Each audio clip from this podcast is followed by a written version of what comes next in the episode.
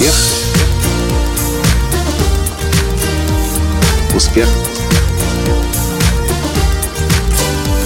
Успех.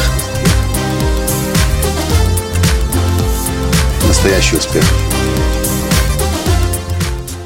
Здравствуйте, дорогие друзья! С вами снова Николай Танский, создатель движения «Настоящий успех» и президент Академии «Настоящего успеха». А в сегодняшнем подкасте я приветствую вас из концлагеря, из концлагеря Освенцим, котором было убито более одного миллиона людей. Евреев, прежде всего, поляков, румынов, небольшое количество советских военных.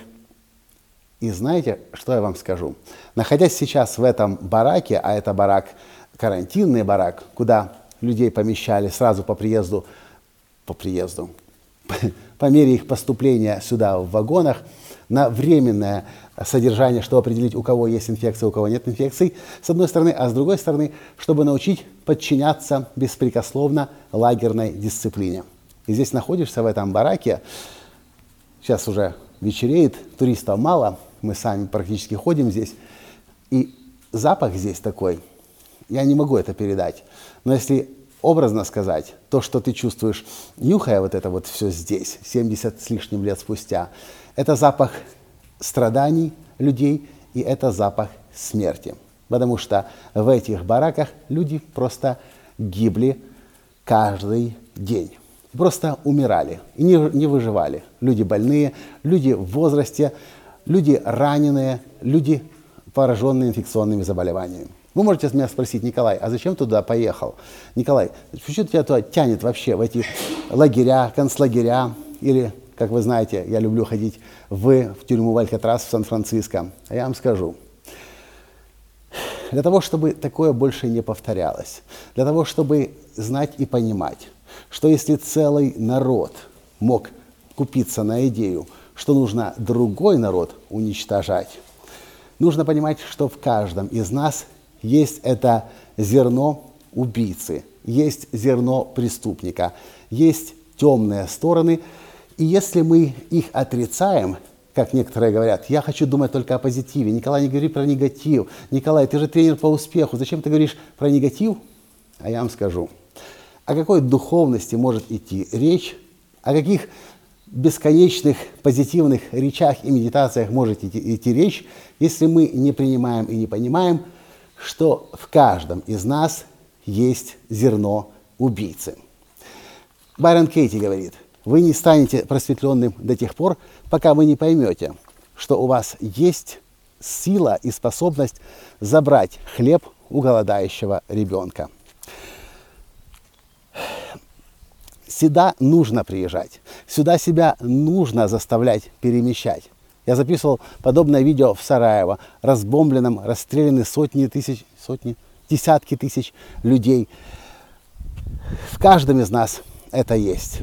И если мы заставлять себя будем в такие места геноцида и преступлений помещать, у нас есть шанс прочувствовать, соединившись с собой, со своими темными сторонами, у нас есть шанс злу на планете Земля положить конец. Но до тех пор, пока мы закрываем глаза и говорим, я говорю только о, о светлом, я говорю только о хорошем и о позитивном, вы должны понимать, что то зло или зерно преступника, которое есть в каждом из нас, оно под этими красивыми речами очень даже хорошо созревает.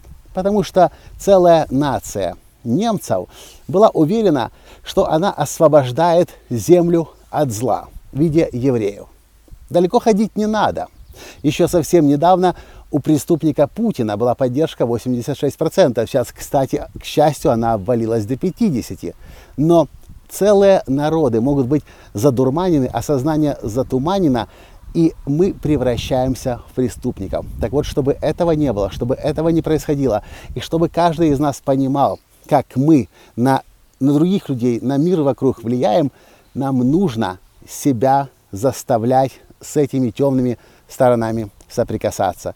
И понимая, что каждый из нас в любой момент может взять пистолет, может взять автомат, может взять кинжал и начать убивать каждый из нас. Я в этом абсолютно уверен, потому что потенциально в нас есть весь спектр. От радости, от счастья, позитива до гнусного негатива, преступлений, уничтожений и унижений.